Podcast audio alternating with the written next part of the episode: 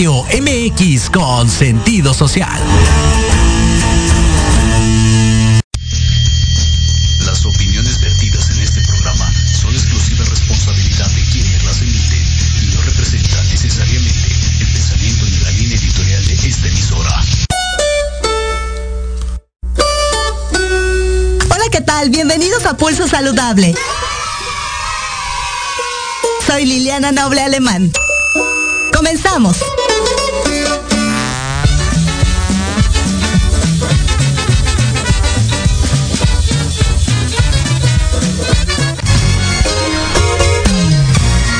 Pulso Saludable, cuidando tu estilo y forma de vida. Un programa diseñado especialmente para ti que te ocupas de tu salud. Conduce Liliana Noble.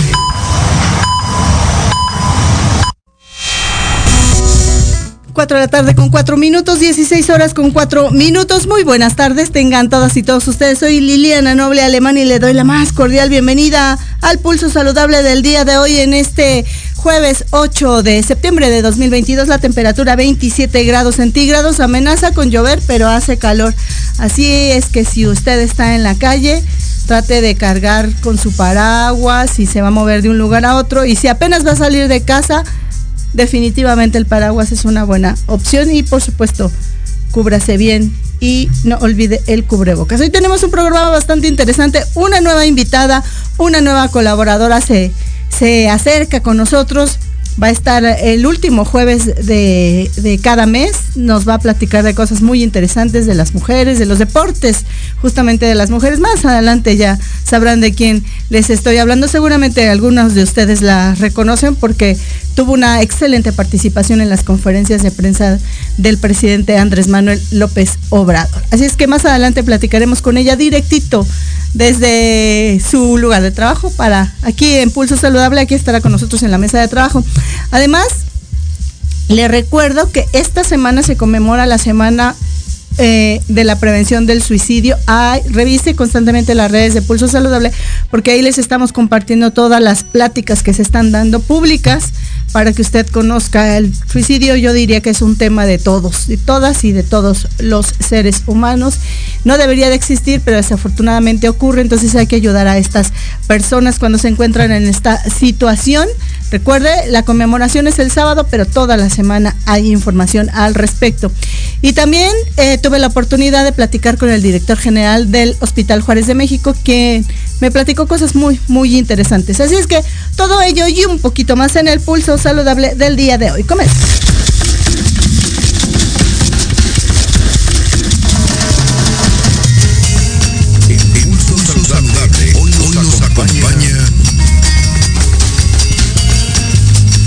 4 de la tarde con 6 minutos, le decía yo de este jueves 8 de septiembre de 2022, la temperatura 27 grados centígrados y justamente tuve la oportunidad de estar en las instalaciones del Hospital Juárez de México. Ahí entrevisté al director general, el doctor eh, eh, Gustavo Esteban Lugo Zamudio y platiqué con él cosas muy interesantes, así es que le vamos a pasar la entrevista recién hecha calientita, como nosotros le llamamos en el argot periodístico, se me queda viendo Alan así diciendo, ¿de qué hablas?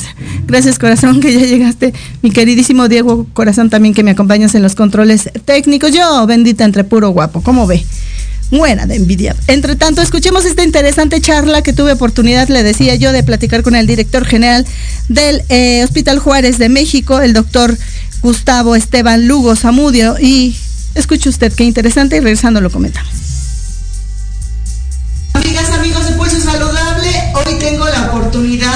Una vez más estar en esta institución que tanto quiero, admiro y respeto, el Hospital Juárez de México. Y cumplió eh, la semana antepasada 175, la semana pasada 175 años. Y cuando el doctor Lugo, el actual director general de esta institución, nos hablaba de los hallazgos de, de, este hospital, hay dos remembranzas que tengo muy presentes. Una que decía en su speech que este hospital en sus inicios daba atención a los heridos de guerra. Y otra de las cosas que, que ubicamos muy bien, a lo mejor estamos muy pequeños otros tal vez no habían nacido, pero sabemos que fue uno de los hospitales más golpeados durante el sismo de aquel entonces en, en el año 85 y, y, se encontraba en el centro histórico de la Ciudad de México y por esas circunstancias después ocupan estas nuevas instalaciones. Y yo agradezco mucho, doctor Lugo, la oportunidad de poderle ver, saber que está muy bien y de poder platicar con ustedes dos minutos, porque eh, ahora que le hacía una pregunta al presidente sobre el ranking de los hospitales y que el Juárez de México ocupa uno de los primeros lugares por encima de los hospitales privados de la región, no solamente de México, eh, me, me, brincaba que algunas personas me decían que no conocían el Hospital Juárez y yo decía, pero ¿cómo es posible que no lo conoces? ¿Qué, qué significa esta, esta dirección al frente de gente tan talentosa? Y me decía ese día la doctora Rojo que son más de 3.000 los colaboradores que ustedes tienen, doctor. Pues primero, muchas gracias por tu visita y es un placer igual recibirte. Y claro que estamos muy orgullosos, estamos muy agradecidos con la población mexicana porque ellos nos han aceptado desde hace muchos años como un, un, eje para la atención de sus problemas de salud, porque al final 175 años de trabajo, pues es lo que refleja, que somos aceptados por el tipo de servicio, por la forma de trato, por la calidad de atención. Entonces pensamos que somos una institución que más allá de los años, eh, es eh, una fortaleza del sistema de salud en México. Y efectivamente las referencias ya no solo son de que nosotros lo manifestemos, ya hay actores desde otros lugares, no solo de México, sino de, del continente, que así nos ven Claro. y así lo escriben y así lo dicen. Y, y además es un hospital de los que le denominan hospital escuela, es decir, que aquí no solamente se da atención en materia de salud a las diversas personas que vienen de todo el país, particularmente de la, de la Ciudad de México y tal vez lo más cercano que es el Estado de México, pero también forman a las nuevas generaciones. ¿Cómo se conjunta, doctor Lugo, esta, cómo se ensambla esta capacidad que tiene el experto de estar atendiendo en tiempo y forma a los pacientes que van llegando, pero al mismo tiempo estar capacitando a estas nuevas generaciones? Bueno, una, una cosa que eh, distingue al médico mexicano, Sí. o sea, no solo del Hospital Juárez, es que le gusta transmitir el conocimiento. No somos egoístas con el conocimiento. Entonces, en- ya en particular en el Hospital Juárez de México, parte del perfil de los médicos que aquí trabajan es eh, aportar el conocimiento, compartir el conocimiento con los jóvenes que se están formando. Entonces, actualmente tenemos eh, 27 cursos de especialidad y 7 cursos de alta especialidad. Los médicos que eh, ya propiamente trabajan como profesionales en esta institución, pues tienen capacitación docente, tienen algunos cursos para poder buscar las mejores estrategias para poder permear el conocimiento de nuestros nuevos médicos que van a ser los siguientes especialistas en los siguientes años. Y es una colaboración ya que forma parte del día a día. No hay alguna cosa que nos impida porque ya está armonizado, ya está homogenizado en el eh, actuar de todos los servicios. Entonces ya, el, el- el embalaje de, de esa actividad asistencial, de transmitir el conocimiento, pues ya es común, ya es normal. Y entonces no es algo que nos eh, eh, ponga en, riesgo, por ejemplo, desatender la, la atención. Claro. No, ya va inherente. Entonces yo creo que eso pues se da a través exactamente de la trascendencia de tantos años de venirlo haciendo. Son 105 años de ser una institución que atiende la educación como parte con los eh, profesionales. Y entonces ya, después de 105 años, lo hacemos muy bien, pienso. Claro. Eh, ¿Por qué? Porque la, la- la mayor parte de nuestros egresados egresan de manera oportuna, se llama, egresan con muy buenos, muy buenas calificaciones, avalados por las universidades que, como la UNAM, el Politécnico, otras universidades que, que aquí mandan a sus alumnos, eh, los exámenes que hacen los consejos médicos en sus diversas especialidades, o sea, va- van bien calificados no solo porque nosotros lo digamos, sino porque así lo, lo señalan las instancias rectoras de la formación del recurso humano, ¿no? Y hoy en día, pues igual atendemos población que psicos clínicos se llama, aquellos que todavía están en la escuela, pues igual vienen a hacer sus primeras prácticas, a ver su, a tener sus primeros eh, acercamientos con instituciones hospitalarias ya de la, vida, de la vida real para ellos y eso ya finalmente se ha vuelto parte del quehacer de todos los días y hay una convivencia muy eh, ecuánime entre la atención y la, educación. Hoy en día estamos no solo formando médicos, sino también enfermeras. Tenemos adjunto a la Escuela de Enfermería de la Secretaría, hoy adjunta a la estructura del Hospital Juárez de México. Igual ahí se forma ese tipo de recursos y estamos ya iniciando capacitaciones en otros rubros, como en ingeniería biomédica, en algunos otros servicios sociales de administración de salud, etc. Entonces seguimos creciendo en eso y seguimos manteniendo la, eh, los, datos para poder considerados una institución de escuela también. Doctor, y, la Organización Mundial de la Salud habla de, la pospandemia, viviendo todavía en pandemia, porque no se ha hecho la declaratoria final de esta pandemia ocasionada por el nuevo coronavirus SARS-CoV-2 que produce esta enfermedad de la COVID-19. Y ustedes de pronto, eh, eh, yo recuerdo que en el 2019 eh, yo venía a mis terapias del manguito rotador y luego empezamos a ver ya en el 20, ¿no? Que, ya se empezaban a mencionar estos primeros casos en diciembre, en enero, los primeros casos, empieza el INDRE y de repente en, la última, lo tengo perfectamente eh, eh, recordada eh, esta fecha porque ya no pude seguir con mis terapias porque se reconvirtió. Se reconvirtió.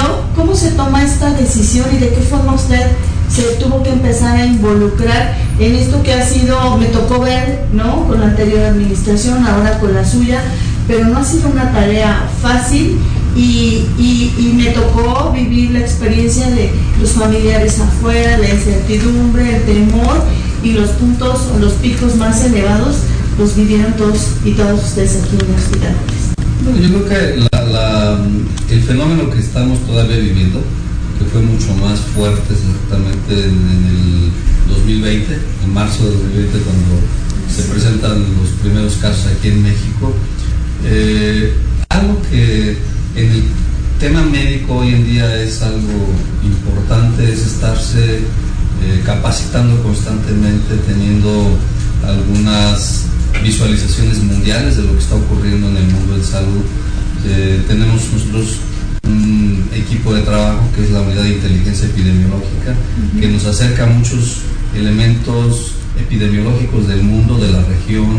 Nosotros tenemos formación en la administración de hospitales, pues tenemos que estar visualizando qué ocurre eh, por algunas condiciones eh, ya sea política, ya sea eh, problemas naturales, el cambio climático, problemas este, financieros, no sé, tenemos que tener ahí un, equipo de trabajo que está atento. ¿Qué pasó cuando surge eh, los primeros casos en China? Pues tuvimos que ir viendo qué pasaba, cómo iba transcurriendo la información, cómo podíamos obtener más información para dimensionar. Evidentemente nadie estaba preparado para esto como tal pero sí nos daba un marco de referencia. Eh, es claro que hasta que tenemos los primeros casos es como dimensionamos o dimensionamos eh, lo que realmente significa este, este problema. Entonces hicimos unas primeras estrategias al inicio, le puedo comentar que preparábamos solo un par de camas con un par de aislados, que decíamos, bueno, creo que con esto, pero como, fue, fue ocurriendo en Europa, conforme fuimos viendo el número de casos, la rapidez, tuvimos que hacer una ampliación de ese concepto y este hospital tiene varias virtudes. Uno, que es un hospital, se llama rojo, para problemas de emergencias y desastres del área metropolitana. Ya en el tema del área metropolitana y de la atención de todo lo que tiene que ver con contención de siniestros, llámese terremotos, llámese otro tipo de eventos climáticos, llámese algún otro tipo de evento que altere la, la vida urbana, eh, por ejemplo, cuando fue la explosión aquellos años de San Juanico. Ah, sí, que también muy cerca aquí, ¿no? Que también hubo problemas, claro, había un poco más el tema de quemados y eso, pero esta zona tiene eh, cobertura con otras instituciones para dar en su primer momento la atención a ese tipo de fenómenos que puedan ocurrir. Entonces nosotros somos un hospital que desde muchos años atrás tiene un protocolo de atención de emergencias y desastres tenemos un comité de emergencias y desastres. Entonces ya traíamos algunos modelos en donde habíamos hecho simulacros de qué pasaría si hubiese un, um, ingreso masivo de casos que pudieran tener eh, necesidad de atención, sobre todo por problemas de sismos, intoxicaciones, ya habíamos hecho un par de simulacros. Entonces ya teníamos nosotros un perfil de un área que pudiera potencialmente ser reconvertida para esos fenómenos, no un epidemiológico, pero sí. Entonces ya teníamos una base. Entonces, ¿qué hicimos? Que eso que ya teníamos lo dimensionamos en el tema de la pandemia y eso nos, permitió dar una respuesta muy rápida. Digamos que nosotros allá en abril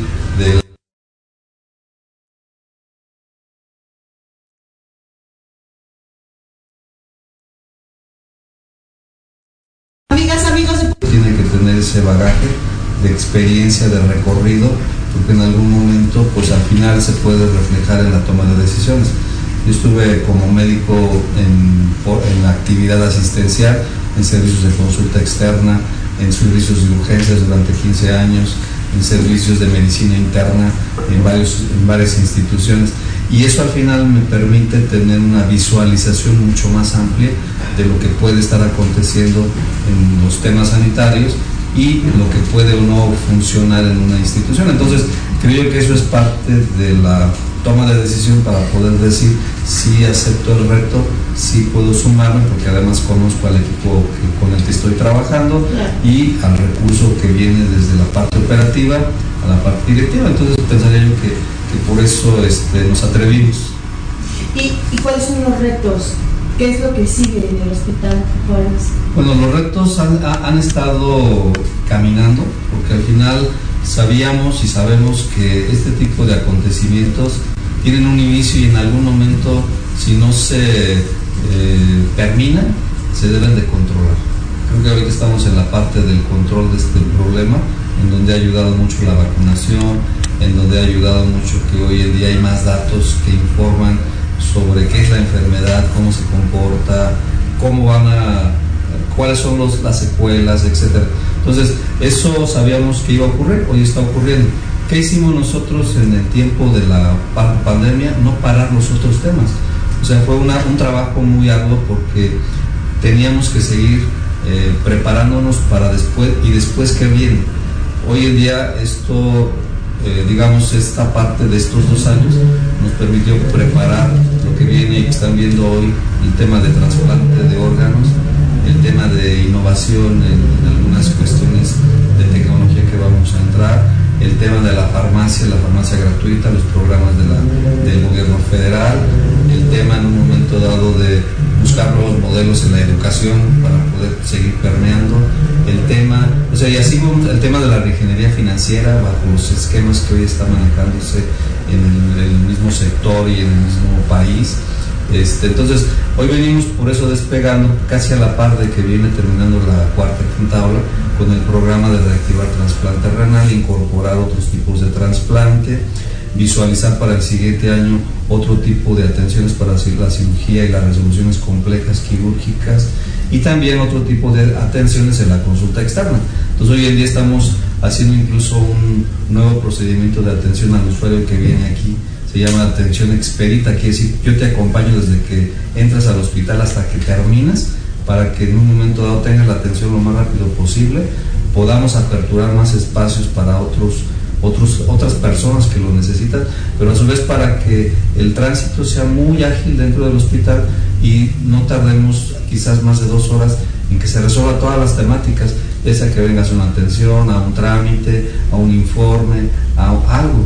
Digo, porque esa, esa parte, todo eso eh, son los retos porque hoy estamos queriendo sumarnos precisamente a la nueva visión de las nuevas formas de dar la atención a la población que tiene muchas necesidades y que nosotros vamos este, capturando. Entonces, los retos ya están caminando en, paralelo. Entonces, creo que eso es lo que hace que tengamos 175 años, porque precisamente nos vamos adecuando a la necesidad real del, del entorno, que eso es lo importante porque podemos a lo mejor hacer academia, podemos hacer ciencia, podemos hacer proyectos, pero si esos proyectos y todo eso que se planea no es útil para la población usuaria, no tiene sentido. Y entonces, en este caso estamos muy ligados a la, realidad que vivimos a la realidad de las personas y eso hace que en un momento dado nos sigan aceptando después de 175 años como un centro de referencia. Doctor Lugo, ¿quiénes vienen al Hospital Juárez de México y de qué entidades de la República Mexicana? ¿Lo tienen eh, tipificado? ¿Hay alguna especie de gráfica al respecto? Bueno, nosotros tenemos una, una área que hace el reclutamiento de todos los datos precisamente para ver la demografía eh, de la población. Eh, nosotros recibimos población de 20 estados del, del país. O sea, la mayor parte sí se centra en el centro del país, que es del área metropolitana, pero digamos llegan de Baja California, de Yucatán, eh, de Veracruz, Tabasco, Chiapas, Oaxaca. Entonces nuestra población es eh, muy amplia, nuestra cobertura. si bien ahorita exactamente con el tema de la gratuidad, eh, seguimos atendiendo a población que no tiene seguridad social. ¿Sí? Es derechohabiente pero no tiene seguridad social. Sin embargo, no rechazamos tampoco al que no tiene seguridad social, le damos una primera atención, luego lo culminamos a sus instituciones. Pero estos hospitales están dirigidos a población que no tiene una cobertura de atención en, en, seguridad social. Entonces, más o menos, y generalmente pues es la gente que en un momento dado es de menos recursos, más vulnerable, Ahorita uno de los propósitos es que nosotros también contribuyamos a que haya una accesibilidad más rápida de atención. Estamos buscando convenios con los servicios estatales de salud para poder en un momento dado saber qué tipo de casos eh, necesitas en que la tecnología o la intervención del tercer nivel que yo la tengo la puedo poner al servicio. Hoy en día concretamos el primer convenio con el estado de Tlaxcala. Eh, con, la gobernadora de, Cisneros, que es muy importante este, porque eso nos va a permitir que casos que allá ya se detectan, que te requieren, pueden pasar más rápido. Y eso es armonizar. Yo creo que esa parte no se tiene que invertir mucho, solo es ponernos de acuerdo. Y en el área metropolitana eso tiene que suceder de tal manera que podamos precisamente sacarle más provecho a toda la infraestructura y el recurso humano de estas instituciones. Entonces, esa es la cobertura que tenemos. Llegamos a tener solicitudes de atención de otros países. En este momento todavía esa parte no la hemos logrado concretar, pero la estamos revisando, porque ahí hay otros temas que son desde la parte incluso eh, jurídica, desde la parte de, del tránsito de este tipo de servicios que en muchos momentos se da, pero hay intención eh, de médicos, sobre todo de los médicos que se han formado acá. Tenemos nosotros una cobertura de médicos que se han formado que hoy en día están en Ecuador, en Colombia, en Nicaragua, en este, Guatemala, eh, y que de alguna manera ellos en un momento dado allá en su núcleo de atención, pues ven que acá podríamos ser un referente de esos casos bajo ciertas visualizaciones que en un momento dado hay que trabajar. Entonces eso ya lo estamos revisando porque la región creo que se está moviendo mucho con los acuerdos entre los países en todos los temas y en salud yo creo que también va a suceder en algún momento. Entonces, creo que la cobertura del hospital ahí es, todavía va a ser más amplia, pero hoy en día son 20 estados y poblaciones de diversas, este, de todas esas entidades con diversos problemas, sobre todo de tercer nivel de atención. Y de la edad desde niños, ¿no? Niños, niños, adultos jóvenes, eh, adultos de tercera edad este, y pacientes geriátricos, sí. Tenemos de toda la gama de, de posibilidades de dar servicios. 53 servicios médicos quirúrgicos que abarcan una gran gama de enfermedades. Eh, más o menos tenemos un catálogo de 1.300 intervenciones diferentes de todas las enfermedades que pudieran en un momento dado ser y que están en la región como las más prevalentes e incidentes. ¿De qué forma va a contribuir el Hospital Juárez de México a esta, va a sonar como a comercial de, de este partido político, pero yo diría de esta transformación de, la población, con esta necesidad imperiosa que, que, nos hace ver la llegada de la pandemia y voltear a ver que el organismo es lo más importante que tenemos y que si no lo cuidamos cuando vienen este tipo de eventualidades, eh, a veces podrían ser los primeros o los más golpeados. de qué forma va a contribuir haciendo esta, esta labor social? Me atrevería a decir yo en la, en la medicina, eh, pues no curativa, sino la preventiva hay, una parte que no es nueva, pero que se ha fortalecido en estos tiempos, que es la comunicación. O sea, que nos den espacios en los medios de comunicación para hacer una comunicación asertiva, una comunicación que se pueda hacer llegar a las personas en donde estén, eso es fundamental.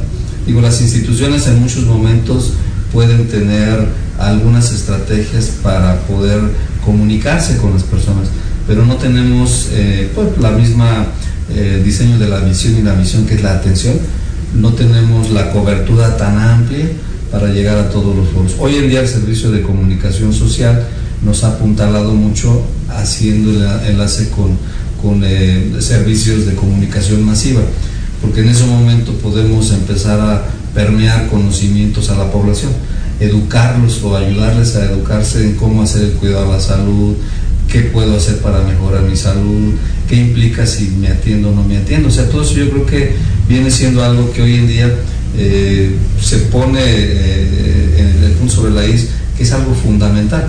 ¿Cuándo debo de ir al médico? ¿Por qué debo de ir al médico? Todas esas cosas que de repente parecería que todos las tenemos que conocer o saber y resulta que no. Entonces, hoy en día creo que esa es la primera, hacer un fortalecimiento de la comunicación con la comunidad a través de medios masivos. El otro es que estamos generando plataformas con la parte educativa, no solo para el área médica, no solo para el área de enfermería, sino también para la población. Hoy en día los profesionales del Hospital Juárez de México pues tienen entrevistas, participan en, alguna interacción con medios de comunicación para informar sobre temas de manera eh, propositiva para que pues sepan qué hacer, cómo hacer, a dónde buscar la solución a los problemas de salud. Entonces creo que esa parte estamos incidiendo, estamos trabajando con el Consejo de Salud de la Alcaldía, por ejemplo, Gustavo Amadero, nos acercamos con ellos a ver las necesidades de los centros de atención de primer y segundo nivel que están alrededor de nosotros. Y es lo mismo que buscaremos con los estados, porque creo que ahí es donde podemos precisamente eh, aprovechar toda la información que tenemos eh, todo el, tema de las preguntas que se tienen por cualquier usuario y tratar de contestarlas. Yo decía que aquí en el hospital, por el número de atenciones, más de 250 mil atenciones en el mejor de los momentos operativos, nos da para tener datos que permiten ser una muestra de todo el universo de lo que pasa en el sector. en estadística y en investigación, esto es una muestra perfecta para poder de aquí determinar una serie de conductas y una de ellas es saber qué preguntas en un momento dado tiene el usuario para saber qué podemos hacer para responderlas y atenderlas. Yo creo que esa es la parte que vamos a tratar de poner nuestro granito de arena para que esto permee en el funcionamiento de cómo funcionan los servicios de salud en, el área metropolitana y en México. Doctor Lugo, finalmente si le, tuviéramos que hacer ahorita un corte de caja a su administración, dígame dos cosas. Cuando uno está haciendo un proyecto eh, o está bajo la dirección de algo, eh, a veces uno piensa, qué bueno soy, por eso estoy aquí, o me gusta hacer esto porque, ¿cuál sería ese, ese momento, ese hallazgo, esa situación que a usted le ha reiterado que usted es el indicado en este momento para estar aquí en el Hospital Juárez de México? ¿Y cuál sería esta otra, la contraparte, en la que usted diga, hijo, este es un área de mejora para, para mí en lo personal, pero también para el, el, el, hospital? La primera es que eh, el usuario que llega aquí, sobre todo a la torre de hospitalización, el 93% de los que egresan salen por mejoría. O sea, decir que de toda la gama de problemas que vemos, el 93% recuperan su estabilidad en la salud o la salud en pleno, creo que es algo que es muy significativo para las personas. Segundo, si hacemos una, un recuento de lo que se viene haciendo con el mismo presupuesto que traíamos durante los últimos años, hoy hemos podido darle mantenimiento a toda la infraestructura de equipos del hospital que permiten seguir vigentes. Claro, tenemos necesidades de renovación y eso, pero hoy en día estamos, digamos, con la mayor parte de las áreas trabajando al 100%. Tres, que en un momento dado ahorita hemos podido en este momento con tan complejo eh, poder aterrizar los programas de gratuidad al 100%. Nosotros somos gratuitos desde que se dio el decreto y no tuvimos ningún recovejo de decir tengo que seguir cobrando eso. nosotros no podemos, no lo hacemos ya y entonces hemos, con toda la complejidad de la pandemia y con todo lo que hemos platicado, estar ya al 100% en gratuidad. Entonces yo creo que eso es algo que también es, se puede decir. Y la otra parte es que nuestros egresados siguen egresando eh, con buenas calificaciones, como hemos comentado, a pesar de eso logramos alcanzar, no al 100%, pero sí la formación del recurso humano. Eh, algo que sí podría yo decir, que de alguna forma hacemos la, escuchamos al trabajador también, que de alguna forma tiene que ver con un clima laboral estable. Somos una institución que en un momento dado pues tiene condiciones laborales, entonces hablamos con el trabajador y creo que eso es aperturado, escuchar, eh, eh, entender igual que hay que redireccionar, escuchar propuestas, en un momento dado no uno tiene todas las respuestas y en un momento dado eso permite que vayamos armonizándonos como una institución laboralmente para poder en su momento dar un mejor servicio. Entonces yo consideraría que en un momento dado eso podría este, decir en este momento. Y regálenme un, un, mensaje para toda la gente que nos favorece siempre el pulso saludable. A mí me gustaría pedirle, doctor Lugo, que nos, nos haga pensar en, la importancia de la salud, usted es un experto en el tema de la salud, dirigiendo una institución que se dedica a preservar la salud de los, de los eh, seres humanos, pero yo creo que hoy más que nunca necesitamos estas, estas eh, mensajes que nos hagan aperturar la conciencia para conservar la salud. Yo voy a insistir mucho tiempo en esto porque hemos sido un país muy golpeado pero no, no hay muchas aristas en todo ello, pero una de las más importantes siempre va a recaer en el individuo, ¿no? Nosotros también hay que cuidar nuestra salud, ¿no? Sí, porque digo, aquí eh, digo, no, es una, no es una cuestión que en un momento dado no hayamos escuchado. Eh, come, come bien, come saludable, hace ejercicio, este, pues de alguna forma lleva hábitos en tu, en tu vida diaria que te permitan pues, mantenerte a lo mejor. El tema no es solo escucharlo, es que lo entendamos y lo comprendamos y lo ejecutemos. Y acciones muy eh, quizás eh, sencillas, no necesariamente tienen que ser muy complejas ni costosas. Por ejemplo, el tratar de educarse un poquito más en qué, me hace daño o qué no me hace daño en comer es importante. Y luego ver a qué tengo acceso y qué no puedo comprar porque esa es la otra, digo, yo me dicen esta es la dieta, sí, pero eso cuesta mucho, o esto no lo puedo conseguir. Bueno, en, el marco de lo que tenemos, este, quizás porque vengo yo de, un, de una formación en provincia, en un pueblo, donde a mí me enseñaban a comer de, alguna forma lo que estaba accesible, de lo que es accesible, barato y que permite en un momento tener una buena nutrición. Entonces ahí hay, hay consejos. La otra parte yo creo que a, atender el que conozcamos un poquito más de, de, cómo se, de cómo funciona mi cuerpo. Eso hoy en día creo que en las escuelas ya se está retomando y hoy los niños nos pueden decir, ah, pues hay, esta función. Entonces, el que, el que el adulto también lo sepa hace que en un momento dado identifique algún signo o síntoma y que acuda al médico. Y la otra parte es que hoy en día hospitales en el sector que en un momento dado tienen todo el sistema de gratuidad, pues se pueden acercar desde el centro de salud, el primero, segundo, tercer nivel, pues hacer algunas revisiones por algunas cuestiones que al final a lo mejor son dudas que tengo de si estoy, estoy bien o, que, o, no estoy tan bien y entonces me tengo que atender tempranamente. Yo creo que eso es importante porque desafortunadamente a veces tenemos personas que llegan varios años después a atenderse y hay graves compromisos, ¿no? Entonces creo que es un trabajo en conjunto, pero sí, bien es cierto que eh, las personas tienen que hacerse más caso a sí mismas y en un momento dado buscar las alternativas, y creo que las hay si en algún momento tenemos la información correspondiente para poder llegar a ellas. ¿Algo más que consideren importante mencionar? Dígalo ahora. Yo creo que, yo creo que debemos, si no, si no eh, contentos, debemos estar orgullosos de que en el país hay instituciones, no solo el Hospital Juárez de México, en el sector público, que precisamente son muy buenas en el quehacer de la atención. Obviamente hay muchos temas que resolver, atender para ser mejores, pero que creo yo que eh, el, país tiene un, sector que a través de muchos años se ha mantenido, que es vigente y que puede resolver problemas eh, de la medicina que hoy en día necesitamos y que podemos competir con otros países y con otras instituciones, incluyendo las privadas.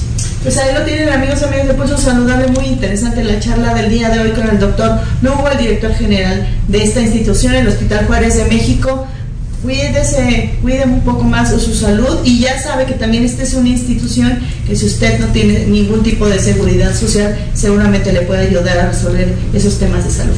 Gracias y hasta la próxima. Gracias.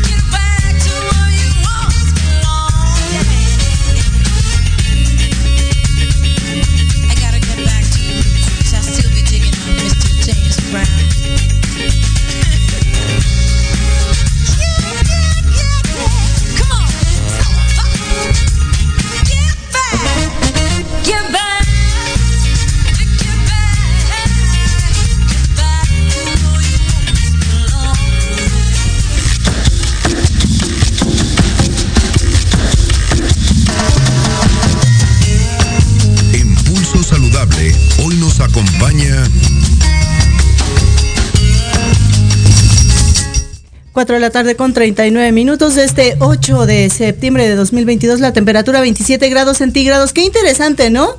Muy interesante todas las acciones, todo lo que hace en pro de la prevención de la salud, del cuidado de las y los mexicanos. Una institución, el Hospital Juárez de México, cumple 175 años. Y él decía que, eh, ustedes recordarán que este hospital se consolida o se inicia atendiendo a los heridos de guerra, imaginen ustedes, y después se cae en el sismo del 85 que estaba en la calle de Regina, no, no, bueno, eh, ahorita a ver si me ayudan chicos por ahí si saben, si me ayudan dónde se encontraba antes el hospital Juárez de México en el 85, bueno, se cae y luego eh, se ven en la necesidad de construir una, una, una nueva sede y ahora es la que conocemos, la actual sede de ahí de Avenida Politécnico. Es un hospital al que usted puede tener acceso siempre y cuando no tenga derecho eh, al Seguro Social, al ISTE, a Pemex. Entonces es de estos hospitales a los que usted puede pertenecer y a la política pública del presidente Andrés Manuel López Obrador, que incluye que usted no pague absolutamente nada y le den todo lo que requiera. Así es que si eventualmente me está escuchando y está buscando una institución que le dé respuesta, solución a sus temas de salud, pero no tiene los recursos y tampoco es derecho habiente de ninguna de estas instituciones, se puede ir a dar de alta ahí en el Hospital Juárez de México. Y la verdad es que estoy muy contenta porque eh, se integra a la, a la, familia de Pulso Saludable eh, Lisbeth Álvarez Martínez. Ella es una compañera periodista también. Eh, eh, eh, yo la conozco desde que tuvimos la oportunidad de compartir escenario en las conferencias del doctor primero Hugo López Gatel en los inicios de la pandemia por el nuevo coronavirus SARS-CoV-2 y posteriormente a ella le tocó iniciar esta aventura con las conferencias de la mañana del presidente en las llamadas mañaneras, representada, representando en ese, en esa, en esa aquella ocasión el periódico Basta, un periódico de un grupo tabasqueño. Y, excelente su labor, excelente sus preguntas, siempre una mujer comprometida, trabajadora, muy objetiva. Y justamente todas esas cosas interesantes que ella tiene me hicieron pensar en la posibilidad, se lo propuse y me dijo que sí. Entonces yo estoy muy agradecida, mi querida amiga. Gracias. Gracias por estar con nosotros en Pulso Saludable. Y yo te decía, cuando, cuando iniciamos esta, esta, esta interés de la charla, que es importante, a mí siempre me gusta que la gente conozca un poquito de quién es y qué ha hecho. Pero, ¿quién mejor que tú para que nos platiques quién es Lisbeth, Lisbeth Álvarez Martínez? Porque la gente seguramente, algunos te han de recordar o algunos ahorita van a buscar, ¿no? Las conferencias de YouTube, porque ahí están, nos hemos vuelto eh, eh, vigentes, ¿no? Eh, con este servicio del on demand, que ahora es la transformación de los medios de comunicación. Pero cuéntanos, Lisbeth, ¿quién eres? Ay, muchas gracias a ti, Lili, por esta invitación. La verdad que estoy muy contenta. Y bueno, decirles que lo que menciona Lili, sí, a ella la empecé a conocer en la era pandémica, ¿no? Cuando estaba pues la enfermedad del virus muy fuerte. Entonces yo empiezo a conocer a Lili en las tardes, de antemano ella ya tiene, tiene mucha trayectoria en temas de salud y en otros temas. Entonces la empiezo a conocer ahí, nos empezamos a llevar, em, siempre reitero el tema de la salud, después de ahí en las conferencias del presidente nos volvimos a reencontrar, entonces pues muy agradecida de haber encontrado a, una mujer tan emprendedora, definitivamente como tú. Y sí, bueno, pues yo soy Lisbeth Álvarez Martínez, ya llevo 15 años haciendo periodismo. Eh, decirles que mi primer trabajo empezó haciendo, siendo haciendo la nota roja en la Procuraduría, sí. Ah, y, lo más duro, ¿no? O sea, que has visto cadáveres. De sangre, sí. mucha sangre. Empecé en la Procuraduría para ese entonces, eh, haciendo la nota roja. Yo era una niña totalmente, tenía 19 años cuando empecé con todo ese tema y sobre todo porque había puros compañeros hombres. Claro. Entonces, pues yo era una niña, pues ¿quién te va a querer enseñar, no? Pero me acuerdo mucho que me tocó el tema del caníbal de la Guerrero. Sí, un tema muy fuerte y que desafortunadamente todavía es actual. Claro. ¿No? Entonces me tocó el caníbal de la Guerrero, las goteras ¿no? mascarita sagrada. En ese entonces que me parece que con estas, pues, con estas sobredosis de gotas hasta murió el, el, luchador. ahí empiezo mi carrera periodística y de ahí empiezo a saltar, a saltar. Después encuentro una revista que se llama Mujeres es Más, que en la actualidad sigue vigente. Quienes son sus directoras es eh, Ivonne Melgar ella empieza a conocer, le empieza a gustar mi trabajo y empezamos a hacer entrevistas a políticas, pero no solo a políticas, también a mujeres de, trascendencia, como es la mujer topo, Paula Mofit, quien fue quien rescató muchas vidas en el sismo pasado, ¿no? Y Del 17. Exactamente. Entonces es una mujer extraordinaria. Empecé a conocer a mujeres extraordinarias y no solamente políticas, sino de todos los ámbitos. Entonces, muy fascinada, empiezo a seguir mi carrera. Después me encuentro con un medio de comunicación al que siempre voy a querer y tengo en mi corazón y que es en México, el Servicio para la Mujer en América Latina y el Caribe y que sigo colaborando todavía. En ese sentido, entonces empiezo a conocer el periodismo con perspectiva de género. Claro. Y también muy contenta y fascinada. Después empiezo y sigo conociendo medios de comunicación. Viene Grupo Cantón, que primero me hacen la invitación a cubrir las conferencias del doctor Gatel, después las conferencias del presidente, muy agradecida. Aparentemente en dos años más o menos estuve ahí y después zona de medios globales que es ZMG. Entonces, pues sí, una trascendencia cubriendo todas las fuentes, presidencial, de salud, económica, de bienestar y sobre todo me, me, trae mucho la perspectiva de género, es decir, todas las notas que tengan que ver con mujeres y si las notas no tienen que ver con mujeres, pues yo le encuentro la perspectiva a esa nota para que... Eh, porque las mujeres somos noticia, digo, y en todos lados estamos. En todos lados estamos, pero creo profundamente que hace falta. Entonces, pues a, corto plazo eso es este mi carrera periodística. Sin embargo, quiero decir que a su vez, a la par, desde hace 16 años, cuando tenía 16 años, Empecé con un grupo deportivo de mujeres. Yo para ese entonces estaba muy chica.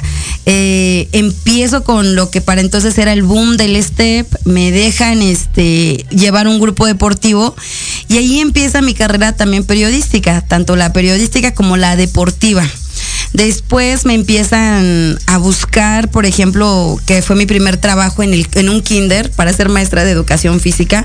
Quiero decirlo, no estaba preparada. Claro. La directora entonces me llama me hace que vaya a un curso del Instituto del Deporte. Claro, para y también, certificar. Claro, y entonces hoy quiero decir que no soy nada más de la noche a la mañana este, instructora deportiva, sino tengo un reconocimiento bastante importante en el, con el Instituto del Deporte y otros institutos más. Entonces estoy muy agradecida también que a la par del periodismo, también se abrió mi carrera deportiva. Entonces, estoy muy contenta con todo lo que me ha sucedido, Lili. Y ahora, mi queridísima Lisbeth va a estar con nosotros el último jueves de cada eh, mes. Recordarán ustedes que mi queridísimo Jorge, que ya está a punto de estar también con nosotros aquí dándonos su reporte eh, eh, semanal en materia deportiva, el último jueves de cada mes no puede estar, entonces la gente empezó a decir, bueno, necesitamos seguir escuchando deportes ese jueves y entonces ¿quién mejor que Elizabeth para que haga esta labor? Que ambos eh, destacados lo conocen, les gusta, lo saben hacer y pues tú nos vas a platicar de todos los deportes en los que está involucrada la mujer y también de lo que le cuesta el trabajo. No sé, no sé si, si sea realidad o no, pero siempre a las mujeres eh, nos cuesta, nunca voy a terminar de entender por qué, pero siempre nos cuesta todo, a veces el doble o el triple, a diferencia de los hombres. Pareciera que las sociedades en todo el mundo están diseñadas y pensadas solamente para que brillen los hombres, pero la realidad es que no, nosotros también pensamos y también somos muy talentosas y brillantes. No somos feministas, o por lo menos yo no me declaro feminista, no, pero sí sé que, a nosotros nos cuesta muchísimo más. Y además hay estudios de la OCDE que mencionan, ¿no? Eh, no hay e, equidad y no, no gana lo, o no percibe lo mismo una mujer con el mismo cargo que un hombre, ¿no? Sí, hoy quiero decirte, y este tema es muy importante, este, lo acabas de decir súper bien, nos cuesta el doble, y en materia deportiva es sin duda alguna un tema muy todavía que hoy en la actualidad si hablamos de, por ejemplo, de fútbol, ¿no? Que ya viene un mundial. Hoy todavía, y quiero decir esto como una anécdota, entrevisté no hace mucho a Vicky Tobar la, la primera árbitra en pitar un partido de primera división. Estoy muy contenta de haber entrevistado a Vicky, a ver si después ve esta entrevista. Y quiero decirte que cuando estuve entrevistándola, ella me decía, no me quiero morir sin que haya otra compañera árbitra pitando un partido de eh, primera división. ¿Y solo existe ella? Solo, hasta este momento, hasta este día, solamente ha sido ella no sé si recuerdan y seguramente quizá puedan recordar por ahí que fue cuando Cuauhtémoc Blanco estaba en, un partido de fútbol y la manda a lavar trastes. Entonces Vicky Tobar empieza, eh, empezamos con ese, en ese sentido ya con esta cuestión de pues no, tú qué haces aquí pitando, vete a lavar trastes. Ay, Cuauhtémoc. por eso eres ahora gobernador y lo haces muy mal. Bueno, entonces Vicky me dice, no quiero, no quiero morirme sin ver a alguna de mis compañeras arbitrando, pero que no sean suplentes. Quiero que sean, que sean, que estén en la primera línea, quiero que estén arbitrando. Entonces, decir que Vicky es la única mujer hasta el día de hoy mexicana arbitrando. En esa entonces entrevista me decía cómo es que le pagaban a ella, cómo es que los bonos que le daban a los hombres no los recibía ella. A su par, muy contenta también de, entrevistar a otras árbitras, eh, quizá no tan reconocidas hoy como Vicky, pero que pitan partidos de hombres en, en deportivos, ¿cómo llamarle? De, de, locales, de, locales, de, colonia, de, delegación, etcétera, centros así muy grandes. Yo hoy quiero decir que es una madre y una hija, eh, Jessica, eh, igual son árbitras. Se habla muy poco de ellas, de hecho. Entonces quiero decir que hoy estoy también en ese sentido muy contenta y muy agradecida con todas estas mujeres que me platican cómo han vivido su carrera. Me decía para entonces y que espero después mostrarles estas entrevistas, me decía Jessica que es una árbitra que hoy está pitando en algunos lugares de la Ciudad de México, que a ella le costó mucho trabajo la maternidad. Es decir, mientras ella había ganado pasos eh, para el arbitraje y ganar lugares, cuando ella se embaraza, vuelve a retroceder su cuerpo cambia. Entonces es un tema muy importante, no solamente las árbitras, sino también las mujeres en el fútbol, porque nuestros cuerpos son distintos, pero sí, son, son temas que sí espero me, lo permitan hablar. También quiero decirles que, y para eh, ponernos en este tema, la importancia de que las mujeres hoy se muevan, que hoy tengan espacios donde ellas se sientan seguras, donde ellas se sientan resguardadas y en ese sentido, bueno, también decir que hoy tengo un espacio que se llama High Impact Liz Studio, en donde bailamos, en donde hacemos deporte de, alto impacto, hacemos STED, hacemos Fit John, hacemos Fitball. Y no solamente eso, hoy también estoy muy agradecida con la psicoanalista Ana Fabré, quien hoy es una mujer eh, de edad mayor y que hoy me permite darle clase. Entonces, de estos y otros temas estaremos hablando en tu espacio, Lili, y muy agradecida de que me hayas tomado en cuenta para poder hoy a hacer periodismo deportivo. Muy bien, pues bienvenida. Ya después te, te compartiremos, ¿verdad, mi querido Alan? De cómo le damos la bienvenida a la gente aquí en Pulso Saludable. okay. Entre tanto, tú dime, corazón, ¿qué hacemos, mi querido Alan? ¿Vamos a corte o ya vamos, ya directito? Vamos ahora sí a los deportes. Okay. Gracias, bienvenida. Gracias, Lili.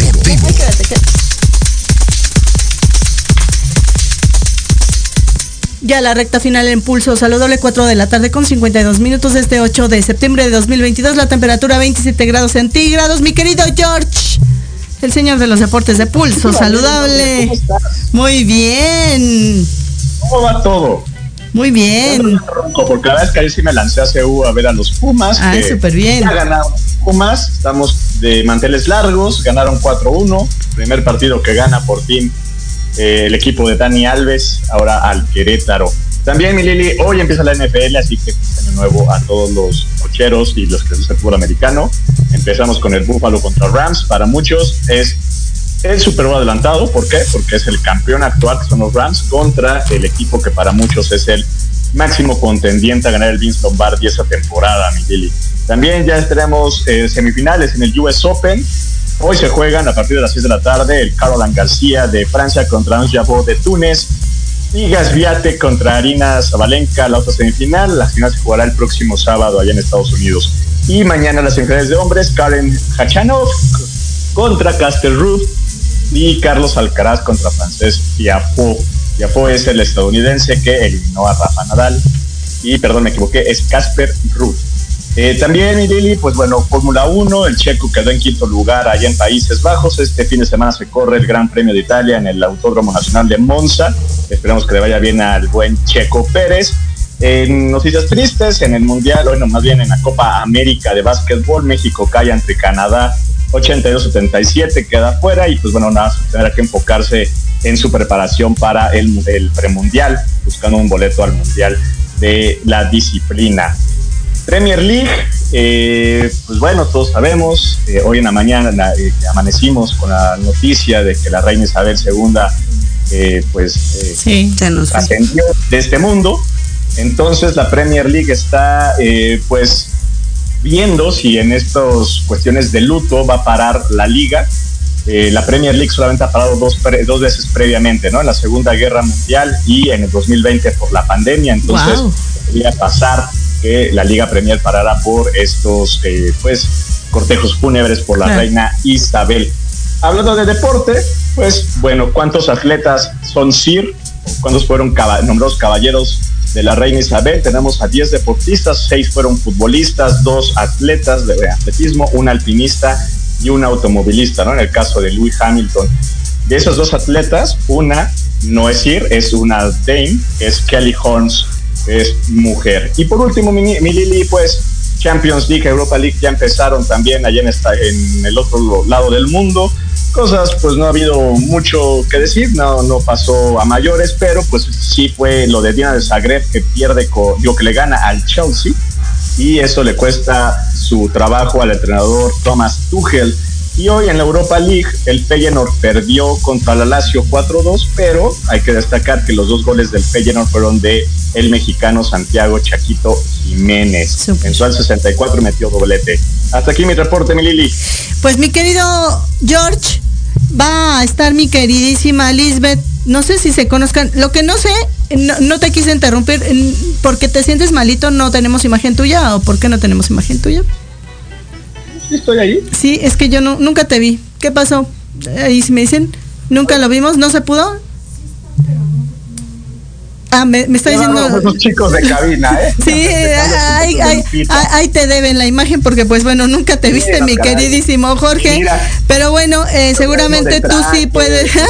Ay, tú sí puedes ver a Lisbeth. Pues dile algo, mi queridísimo Jorge, que va a estar apoyándonos en el tema deportivo los, los jueves que tú te tienes que ausentar por cosas personales. No, muy bien, Liz. No, pues Lisbeth, bienvenida al equipo.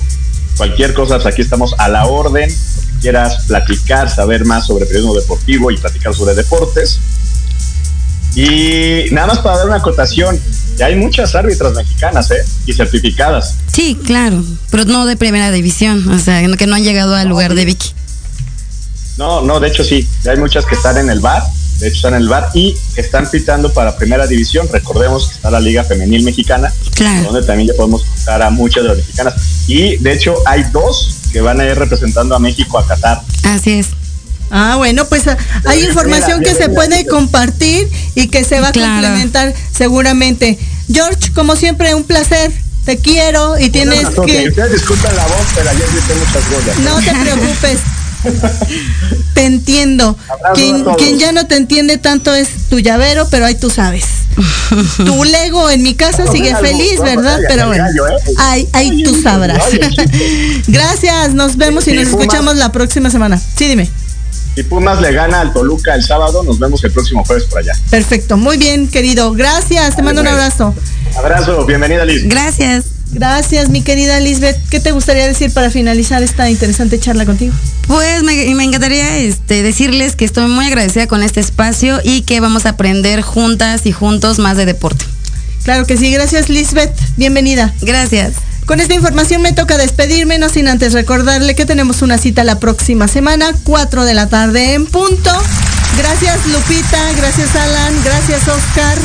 Soy Liliana Noble Alemán, siga usando el cubrebocas. Hoy me siguieron insistiendo en que le pregunte al doctor Gatel que cuándo vamos a dejar de utilizar el cubrebocas, pero ¿qué cree? No se lo voy a preguntar porque él ha dicho que no vamos a dejar de utilizar el cubrebocas y menos ahorita que acaban de entrenar, de entrar a la escuela los niños, las niñas. Sí, no, y aparte sabes que ya vienen los climas este más densos, con lluvia y con frío, entonces yo creo que sí hay que seguirlo utilizando. Es, es, es una de las muchas medidas para evitar contagiarse de la COVID-19 que ya nos tocó ver, ¿verdad? Cosas muy, muy, tristes, muy feas. Y es real. Cuídense mucho.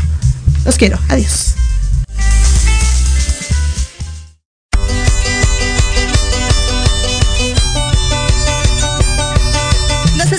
próxima semana. Entre tanto, síguenos en nuestras redes sociales, en YouTube y Facebook. Aparecemos como Pulso Saludable.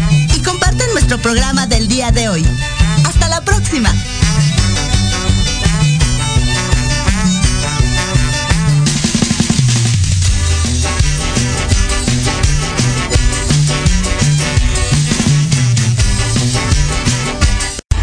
Estás escuchando Proyecto Radio MX con sentido social.